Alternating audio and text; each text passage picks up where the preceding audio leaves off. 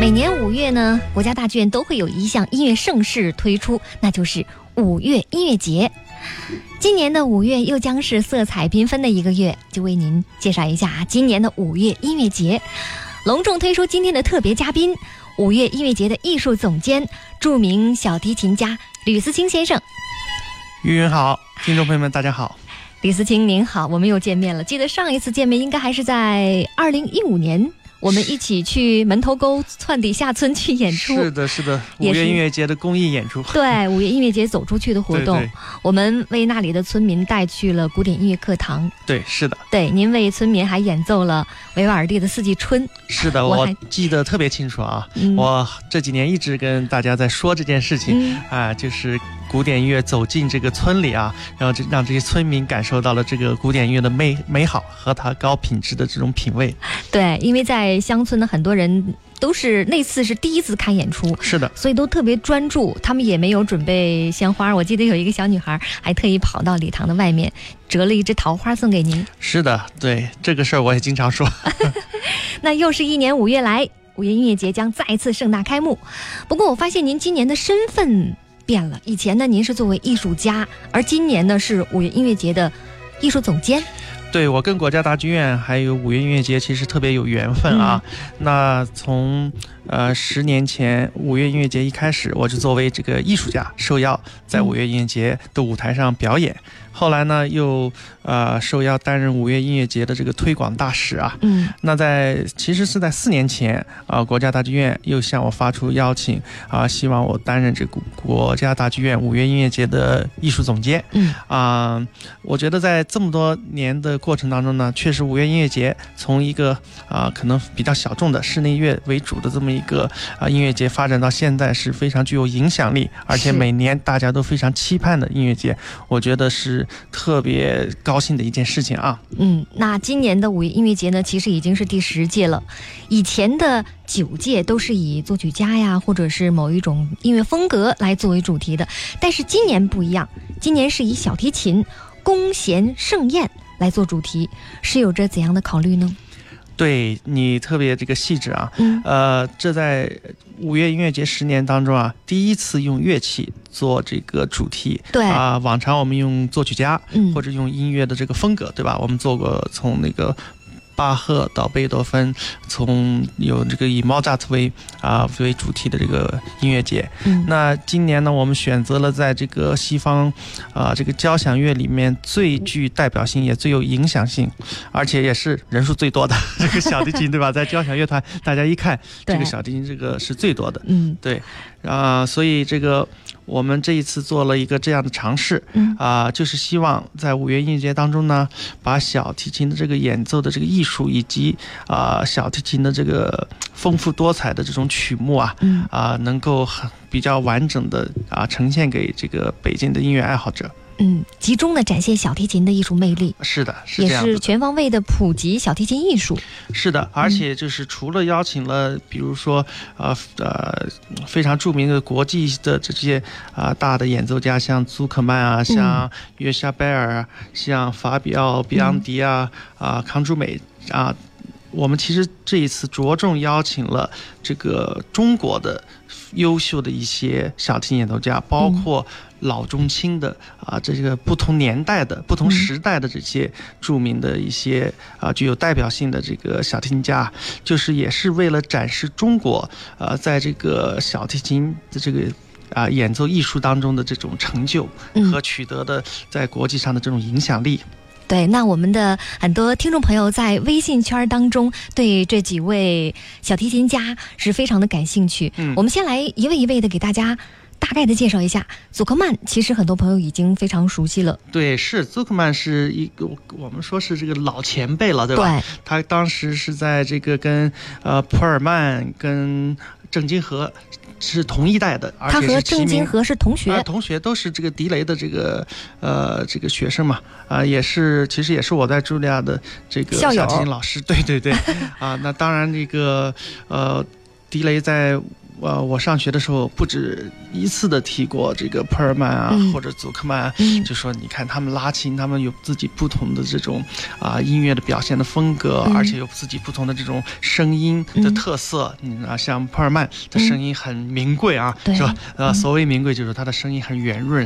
非常的这个讨人喜欢，呃，非常的就是呃甜美啊，就像那个黄油般的那种，或者是像甜品那样。丝绸，对对对，像丝绸一样，对。然后呢，说祖克曼，你看他的声音就是非常有一点这种呃金属般的声音，或者很强劲的那种声音啊。对，我记得有一年这个呃，而且还有那个呃。就是祖克曼的声音也很有这个呃穿透力，哎，我记得有一年我在这个阿斯本音乐节上，我我也在那学习，我在那演出，然后祖克曼就去演这个贝多芬的小提协奏曲，那迪雷就叫我去听这个呃彩排，然后呃祖克曼就在上面了，他就说你看他这个声音多么雄厚，然后多么具有穿透力 啊，这个作为一个独奏音乐家，你必须要在大的音乐厅里头具有这种浓厚的和具有穿透力的这明亮的这种声音，这样观。观众才能听得比较这个真切啊！对，他的演奏当中呢，也经常会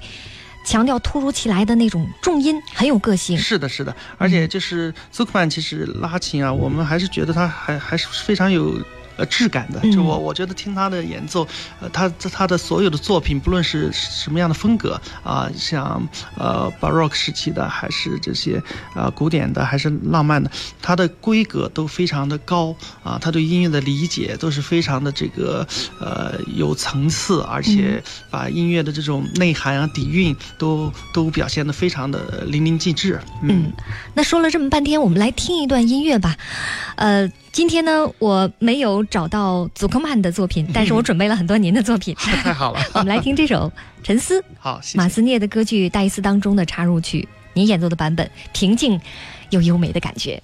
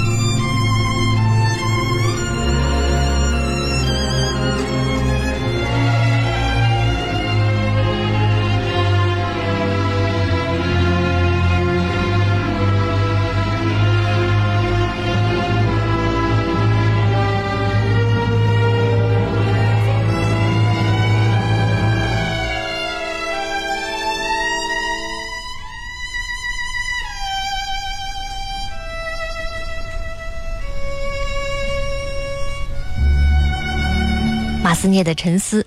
听他的音质好像应该是很多年之前的录音了。对，这是我可能将近三十年前的一一个那么 久远。对，当时发行的时候还是那卡带呢，嗯啊，那时候还没 CD 呢。后来他们这个唱片公司每年都再版，每年都换一个我的新的照片，但是那个 音乐还是原来的。对已经已经发行了很多，发行了很多版本了。嗯，那今年五月音乐节的演出阵容是相当的强大，请到了好几位国际小提琴名家。是的，刚刚我们说到的是祖克曼。对，下一位继续为大家介绍这位约夏贝尔。我觉得可能很多朋友对约夏贝尔应该是非常的熟悉吧，因为有一次一家报社邀请约夏贝尔在华盛顿的地铁口假装扮作街头的艺人，在那儿演奏了四十五分钟。是的，呃，这是一个很著名的故事啊。对，而且他当时据说是戴着一个什么帽子，然后我记得不止四十五分钟，应该演奏了其实将近两个小时。哇，那么久。对，然后呢，呃，大家就匆匆忙忙经过，也没有意识到是一位世界级的这个小提家在演奏啊。当然有有些人啊停步听了一下，然后扔了几个钢镚儿在他的那个呃琴盒里。后来呃。结束以后，他们一数，这将近两个小时时间里呢，他一共得到了不到四十美金的这个酬劳啊。好像只有一个人认出了他，一共有一千多人路过。是是是，啊，就说明，当然，我觉得一个是说明这个大家这个日常的生活是很匆忙啊。对啊，而且另外一个就是大家可能也没有意识到说，呃，这么一位享誉世界的这顶级的小提琴家会在地铁站。在演奏，会在出现在你的这个身旁，我觉得他们可能也没想到有这么一个情景，嗯，对，但是。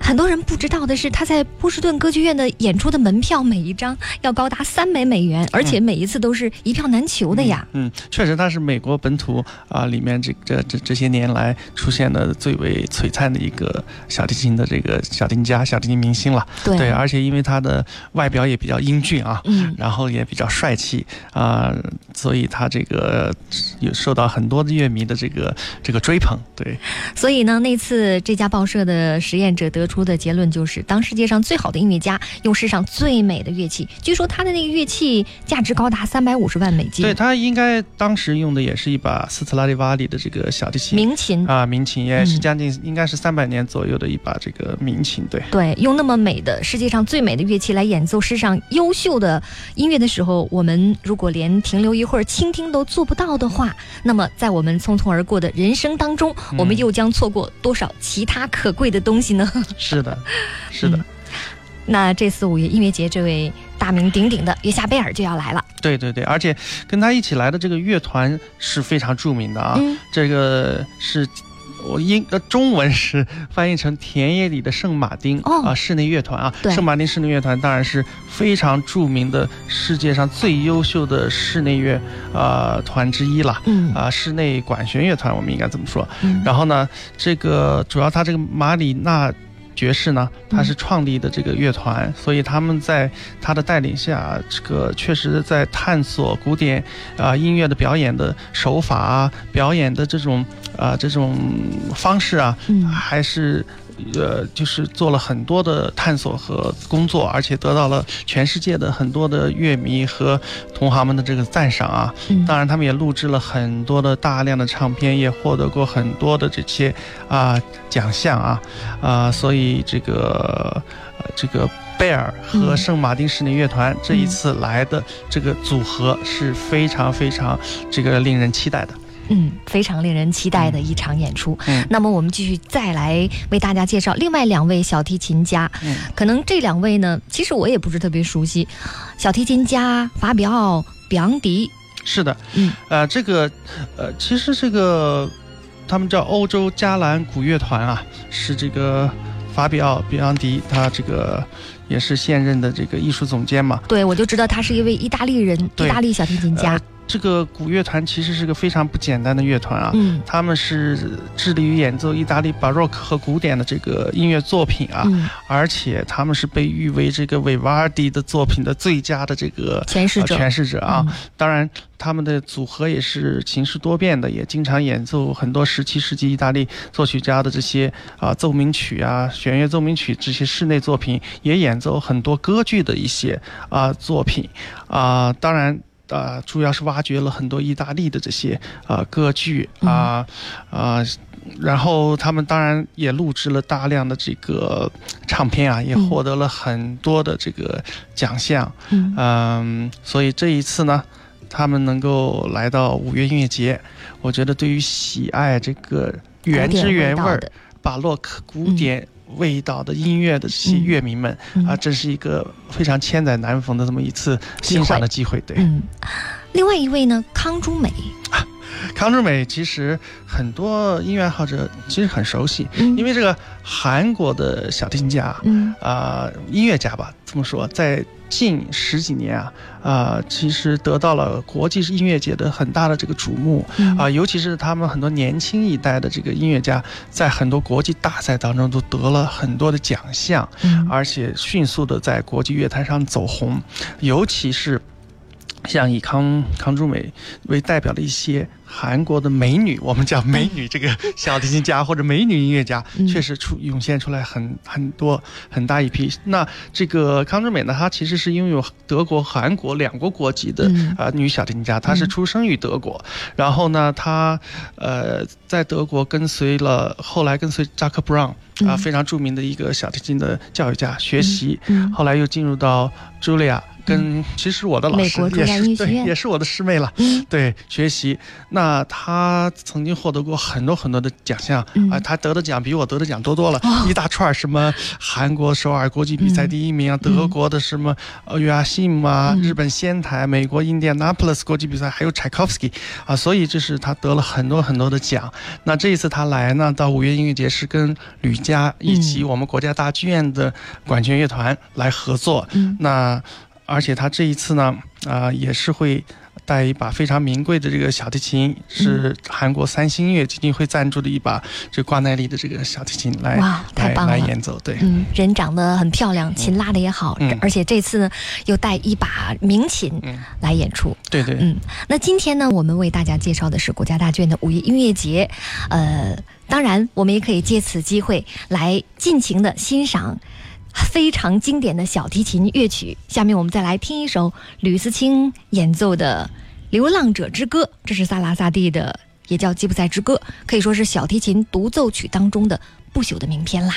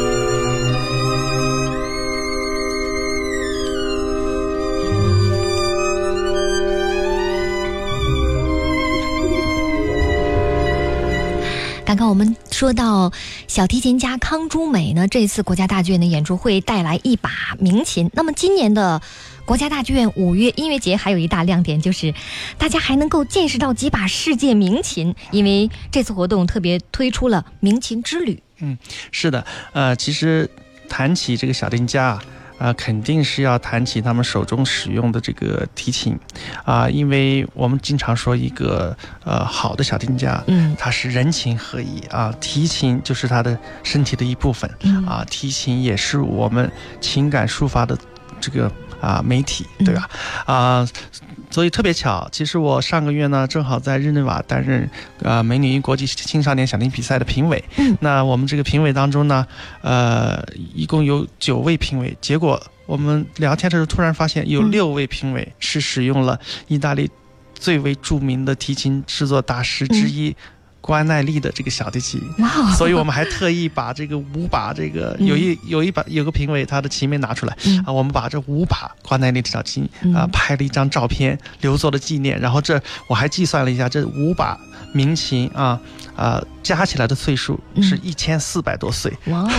对，所以这个是非常有有趣的一件事情啊。每一把几乎都有三百岁。所以其实呃，就是能够邀请这些世界和中国著名的这些演奏家，嗯，然后听众能听到他们的高超的这种琴技的同时呢，嗯，还有一个福利就是能够听到非常好的小提琴，因为通常这些小提琴家手中都有一把呃利器啊。不对，您有两把，我有。两把是的，这是小秘密啊，一会儿才才。才说对啊，因为人家呃，我们经常说英雄配宝剑啊，所以我们小丁家的这个宝剑就是我们的提琴啊啊，当然我们是觉得能够有非常好的提琴使用是非常幸运的。那这一次呢啊，在五月音节当中呢，我将。我将给大家带来两把啊小提琴，一把是就是您刚才说到的关奈利，关奈利里奇小提琴，对，一七三四年，关奈利制作于一七三四年的一把啊非常名贵的这个关奈利的小提琴。那在这个历史当中呢，曾经美国的小提琴家里奇。啊，长时间的使用过它，哦，所以叫李叫李奇，对，啊，那这把琴也是我一个非常好的朋友，也是一个收藏家，啊，艺术资助人，他啊给我用的。啊，呃，免费提供给您的，免费提供，嗯，我们叫他呃 Z 先生，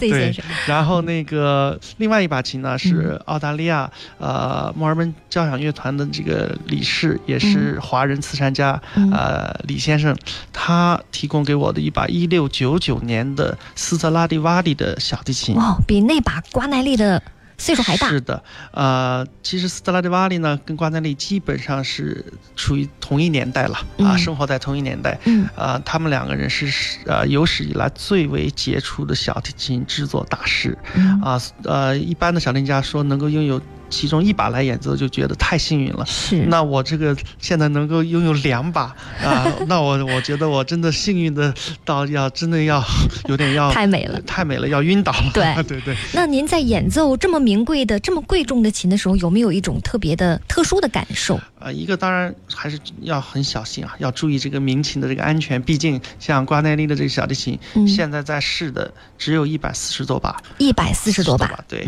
啊，全世界啊只有一百四十多把。那斯特拉迪瓦里的小提琴呢多一些，因为它活的岁数长，它活的基本上要是瓜奈利的一倍的年龄啊，所以他现在在世的差不多有六百把左右的斯特拉迪瓦里小提琴，啊，当然都是。名贵的艺术珍品了，所以我们一定要就是呃，对它要啊保护有加啊，一定要非常小心啊，不要丢了。因为其实出现过很多我们叫恐怖的小提琴事件，就是很多的音乐家由于不小心把他自己的或者别人借他的琴，结果给弄丢了啊，或者损坏了。哎，对。啊，那这一次呢，呃，我特别呃高兴把这两把琴都拿到这个五月音乐节来，然后在开幕式以及。啊，在五月二十四号与澳大利亚墨尔本交响乐团的这场音乐会当中呢，来演奏。那在与墨尔本交响乐团这场音乐会当中，我就会使用一六九九年的这把 Miss Persley 的斯特拉迪瓦里小提琴。对，因为正好去年我也是用这把小提琴跟墨尔本交响乐团录制了跟他们合作的第一张呃协奏曲的唱片，很有纪念意义。对，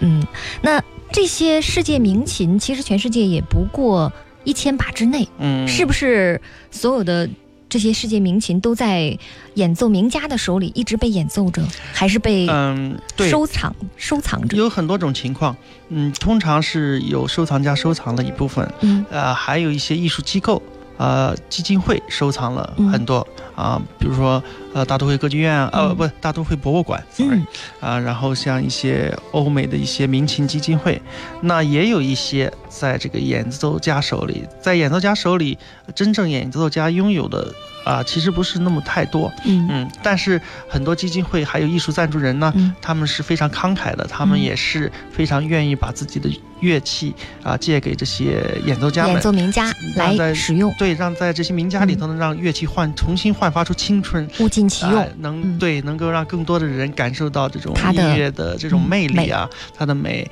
那在这里我我特别也要呃说一下，就是中国的一呃一个玉玉基金，其实他们也是在在。赞助中国的很多演奏家。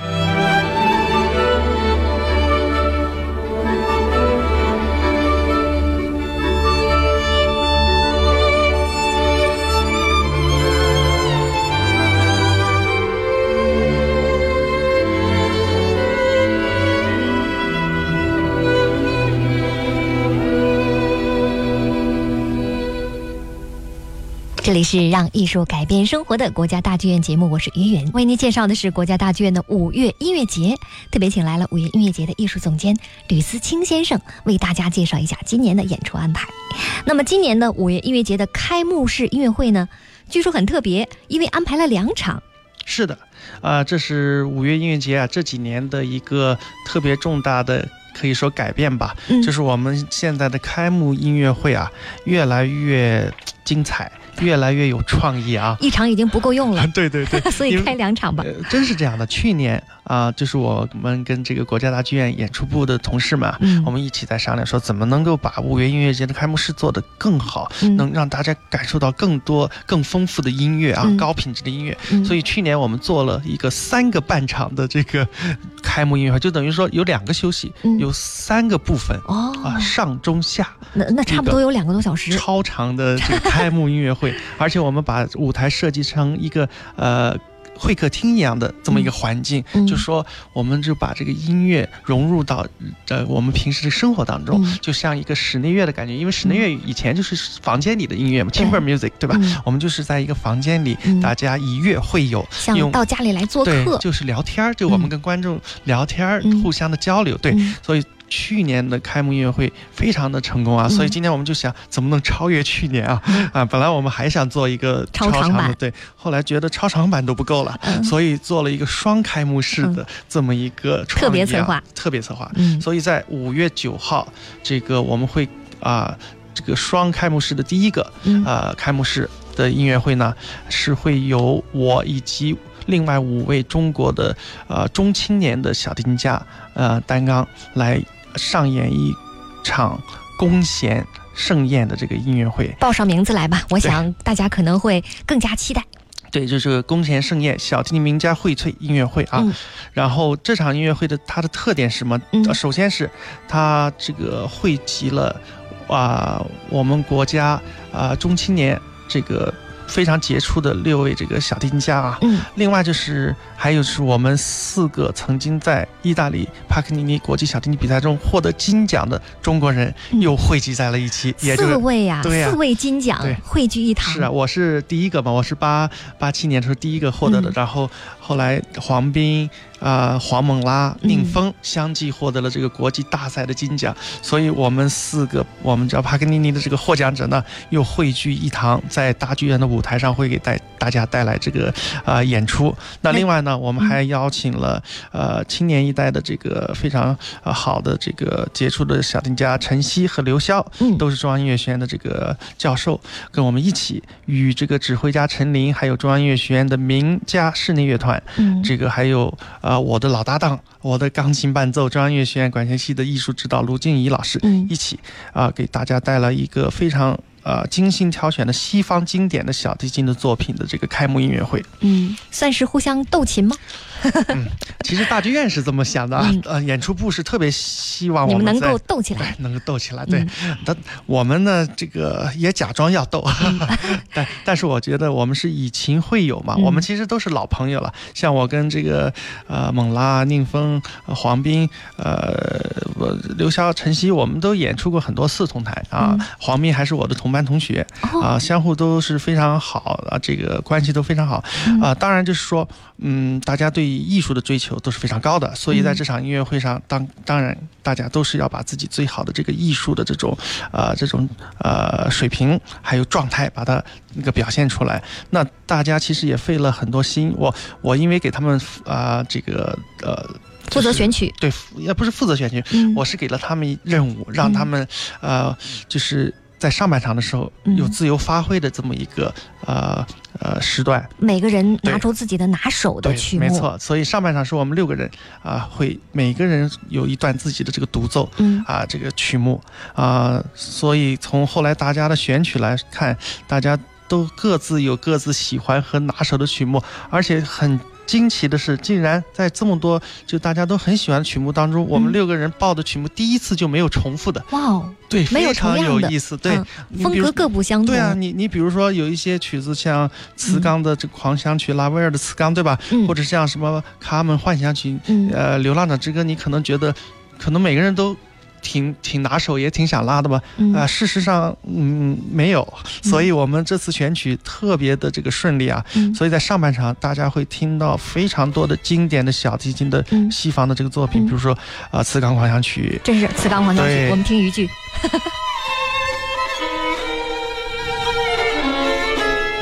这首拉威尔的作品。拉威尔的作品。刘潇。对对，刘潇演奏这一首，带来他啊非常好的一次一个音乐会的作品，小提作品。然后呢，帕格尼尼的作品当然会出现。帕格尼尼金奖获得者，对对，肯定会出现。帕格尼尼擅长演奏，对对，像蒙拉就会演奏帕格尼尼的《磨坊主》的女主题变奏曲，宁峰也会带来帕格尼尼的《如歌》，然后我也会带来一首帕格尼尼的 A 大调奏鸣曲，哎。然后呢，还有一些就是大家非常熟悉的，而且非常有特色的，像音乐会当中经常会出现，像维尼奥斯基 D 大调波兰舞曲，这是我来演奏的。像晨曦会选择啊哈查图良海菲斯的马刀舞曲，这个非常呃热情的、非常具有舞蹈性的一个小提琴的小品啊。然后这个黄斌呢也会带来舒曼的间奏曲和勃拉姆斯的他三首奏鸣曲之后写的一个 schedule，对吧？一个小小的。呃，曲子，所以呢，从古典到浪漫，对不同时期，对不同流派的，而且各种这个风格，各种这个呃这个写作的方式，狂想曲、变奏曲、回旋曲、间奏曲，对吧？舞曲，哎，非常有意思。当然，我觉得可能大部分听众啊，观众会特别期待下半场，因为他前半场算热身，对，算热身，是因为我们每个人来表现嘛。但下半场是我们就会进行斗起来。对，这 真正的斗起来，对对对，就重奏了，对吧？因为大大家还是希望看到我们在一起来演奏，所以呢，这次我们首先下半场就会有巴赫的 D 大呃 D 小调的双小提协奏曲，这是一个在世界范围里都最受欢迎的一个双小提琴的作品之一啊。它是有三个乐章，那这次我们是。一个别具风格的演绎方式，在这首曲子里，我们六个人都会出场，但是这个出场的方式是每两个小提琴家演奏一个乐章。它是双小提琴，其实这首曲子是需要两把，但是你们六个人，六个人，对，都上，分成 分成三组，对，分成三对儿。嗯，所以这个呃，我先不说，我先不说这个每个乐章谁跟谁配对儿啊，这要大家五月九号到现场去。答案揭晓答案，揭开谜底。对，之后呢，我们将演奏一首我个人非常非常喜欢的曲子，也是很难在音乐会当中演奏，因为这个演奏成本太高，因为它是维瓦尔第的。B 小调四重小提琴协奏曲，嗯，它是四把小提琴，需要四个小提琴。家，嗯，所以呢，如果一个乐队他同时请四个小提琴家来参加一场音乐会的时候吧，这个成本支出确实会比较大，嗯，这个，所以一般在音乐会当中很难听到这首曲子，除非是像我们这次的这种庆典的音乐会啊。那我能猜一下吗？就是四位帕格尼尼金奖获得者。你猜的太对了，对，这应该鼓励你一张那个入场券啊！太好了，我记着呢。对，是，所以我们四位这个帕格尼尼的金奖获得者呢，将担纲来演奏这首维瓦尔第四重小提琴协奏曲。嗯，那之后呢，当然我们还会再呈现一首帕格尼尼的这个作品，但这首呃作品呢是非常有特色的，它是帕格尼尼的二十四首随想曲里头。的最后一首，第二十四首随想曲。嗯，但其实大家都知道，这个二十四首随想曲只是一个小提琴拉的啊，无伴奏的这么一个曲子。嗯，那这次呢，我们特别邀请了这个，呃，这个胡瑶，呃，作曲家胡瑶来给我们进行了改编，把它改成了六把小提琴来拉，嗯，像一个接力赛一样，嗯，是这么一个形式。嗯，然后有室内乐团来这个伴奏，对。啊，把这个六位小提琴家，把这个二十四第二十四首小提啊这个随想曲呢，把它给这个呈现出来，高难度的演奏技巧。对对，因为这个挺挺复杂的，因为因为这本身这个曲子呢不长，嗯，但是在这个不长的五分钟，可能四四四五分钟，嗯，在这个不长的曲子里面，如果六位小提琴家拉，你怎么去分配？你怎么去配合？这个怎么去呈现？其实还是蛮有挑战性的，对吧？然后。而且我们四其实以前有过四把小提琴的版本，当时是黄斌他曾经啊编过一个我们四个帕克尼尼获奖者的一个版本。嗯，那这一次又改了，改成六位演奏家，所以我也其实非常期待。嗯嗯，这是华丽的小提琴盛会呀。对对对，然后呢，我们最后一首曲子呢也是很有意思的，这首曲子是名曲联奏。这个名曲联奏呢，其实有点像。啊 p a r o t t i 他们那个三高的音乐会当中，他们的这个名曲连奏一样，就是我们把呃这个五首啊非常著名的呃小提琴的曲子呢，把它串起来，然后由我们六位小提琴家来进行一个呃应该长达二十分钟的这么一个。呃，演绎，总之就是玩转小提琴。对对对，我们就是想怎么好玩？对我其实就是这个目的。当时我们在策划这个呃开幕音乐会的时候，六六六个小丁家的时候，我们就是讲，就说我们确实就是想把音乐的这种乐趣，嗯啊，不但给我们演奏家带来乐趣，而且要给观众带来这种乐趣，把它很好的呈现出来，对吧？我们并不是只是去这个呃去追求。更高、更难、更快，而是追求音乐中的这种乐趣、美，而且要追求，就是说小丁家当中的这种互相的配合，既有这种互相的这种可能切磋技艺。啊，切磋技艺，也可能有啊这种互相的这种啊玩儿，然后也有可能有竞争，但是最终其实是一种合作，共同的享受音乐。的这个过程。所以我们其实，在最后加演还会有一些惊喜啊，我们可我们可能会在加演的时候有更即兴的。的一些这些啊音乐的表现，因为我觉得其实，当音乐进入到最高的这种合作境界的时候，你其实不需要事先说的，而只是在音乐的这个演奏当中，一个眼神或者一个身体的动作，或者一个音乐的乐句的这指引，对吧？我们就知道我们下面应该去做什么，谁应该接上，谁应该去怎么做，对吧？我觉得这才是音乐即兴演奏的一个非常美妙的时刻哇，太有意思了，嗯，值得期待。那么。我们下面来听一段音乐吧，这是您演奏的帕克尼尼的作品，也是非常难的一段 D 大调小提琴协奏曲。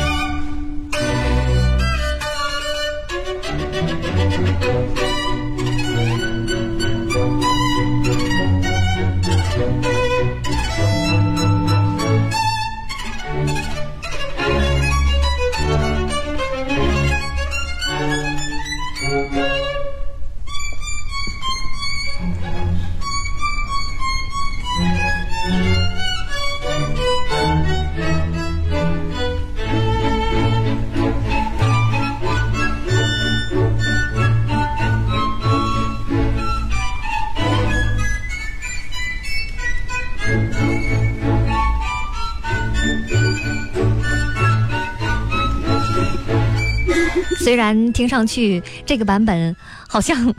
年头也很久远了。对，也是好像是起码要有二十十几二二十年了。对嗯对对。不过听上去清晰的颗粒感、饱满又很恰当的热情，还是非常的动人的。对，应该是个实况录音。嗯。嗯，那我们接着说开幕式吧。刚才我们说到的是九号的，之后呢？十号。十号也是非常有特色的我我觉得这次五月音乐节呢，呃，我们是要全面去展示小提琴演奏的这个艺术啊，功魅力哎、魅力。嗯呃，然后着重我们还是希望能够展示中国的小提琴的这种发展啊，嗯和它的这种影响力啊、所以五月十号呢，我们特别策划了一个中国小提琴的这个老中青三代相会，而且是。共奏我们中国的自己的这个小提琴的。呃、优秀的小提琴作品的这么一嗯场这个开幕的庆典音乐会啊。嗯，啊、那当然小提琴是源于欧洲了，对。但是在国内呢，这个也是近些年来发展的非常的快啊、嗯。啊，尤其是我们也在呃这么多年来呃涌现出了很多呃非常。棒的这个作品，而且嗯很多是在国际上都有非常大影响的作品，啊、而且就说中国的小提琴的发展呢，呃，正是由于这个我们的这个前辈啊，老一辈的这些小提琴教育家、艺术家，他们的不断的努力、不断的耕耘，才使中国的小提琴的这个发展能够这么好的延续下去。所以我觉得这种传承，呃，是非常非常重要的。所以我们这场音乐会其实还有一个就是向老一辈的这个这小提琴的呃教育家、艺术家，嗯呃。向他们致敬，嗯对啊、我我们，所以我们特别邀请了中央音乐学院的老一代的小提琴家，著名的小提琴教育家，嗯呃，已经八十岁高龄这个刘禹锡老师啊，嗯。来呃这个代表这个呃这个老一辈的这个艺术家啊，来参演我们这个音乐会。他可是一位传奇人物。他确实是他的出身也很有传奇色彩啊，嗯。而且他的父亲啊、大伯、二伯都是说出来都是这个这个赫赫有名的人物，特别赫赫有名。他的父亲是刘北茂，对。大伯是刘半农，对二伯是刘天华。对，一说这些名字，这个大家都是那、这个这个都是非常熟悉的啊，而且这些名字都是对中国现代音乐文化的事业做出了很大贡献的对啊。而且这个刘禹锡老师呢，他也是在八十年代这个就赴法国去留学了。嗯啊、我还记得特别清楚，他从法国进修回来以后吧，在中央音乐学院这个大礼堂开独奏音乐会，当时嗯哎呀，我们大家都特别期盼，我们当学生，呃，就是感觉这个，因为在当时这个小提琴的这个老师啊，嗯。呃，真正还能在台上演奏的，在国内也不算特别多，嗯。所以我们都特别期盼，而且就感觉当时他演奏的这个法国作品吧，特别有这个法国的这种味道，包括他这个音色，包括这个音乐的这个处理啊，因为我记得当时他的法国老师跟他说，嗯最有资格成为法国小提琴艺术嗯传学派的传人就是他。是的，所以呃，虽然刘老师已经八十岁高龄了，而且这个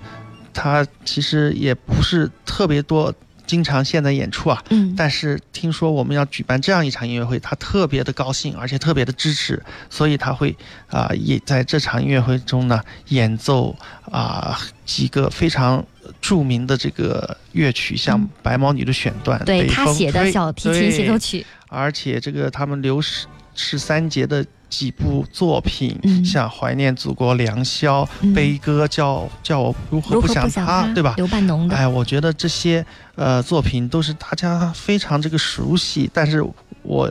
相信经过刘禹锡老师的这种改编，能够把小提琴这个西方乐器和中国的文化元素呢，能够特别好的结合，对也能够跟中国的民族乐器的技法呢，能够相融合，然后能够再带领着观众呢。也能够探寻小提琴在中国的本土化的这个，呃演演进之路啊。对，小提琴这件乐器呢，虽然是起源于欧洲，十七世纪是被西方的传教士带到了我们国家。嗯以前学琴的人呢，拉的都是外国的曲子，但是现在我们已经拥有了不少具有中国特色的小提琴作品了。对，那可能说起来最著名的那首就是《梁祝》了。那一定得说梁祝，对我想这也是大家特别熟悉的啊。嗯呃，也是在全世界范围里，其实现在呃最有影响力的一个嗯。中国作品，传播的最广的。我记得这个《梁祝》的这个作者之一，嗯。呃，陈刚老师啊，呃，我跟陈刚老师、何占豪老师都非常好的朋友，嗯。他曾经就说过，他说有太阳升起的地方，就有华人，就有中国人，有中国人的地方就有梁祝。我觉得说的也非常的贴切啊啊！包括我就在全世界可能超过二十个国家演奏过这首曲目。我刚刚二月份的时候还在啊墨尔本的新年音乐会当中跟墨尔本交响乐团演奏了这个梁祝小提协奏曲啊，所以在五月十号的这个呃第二场的这个开幕。庆典音乐会当中呢，嗯，我就会来跟谭丽华以及北京交响乐团来合作演出《梁祝》这首曲子。嗯，那作为中国人的骄傲，吕思清先生无数次的演奏的这首《梁祝》，我们来听一下。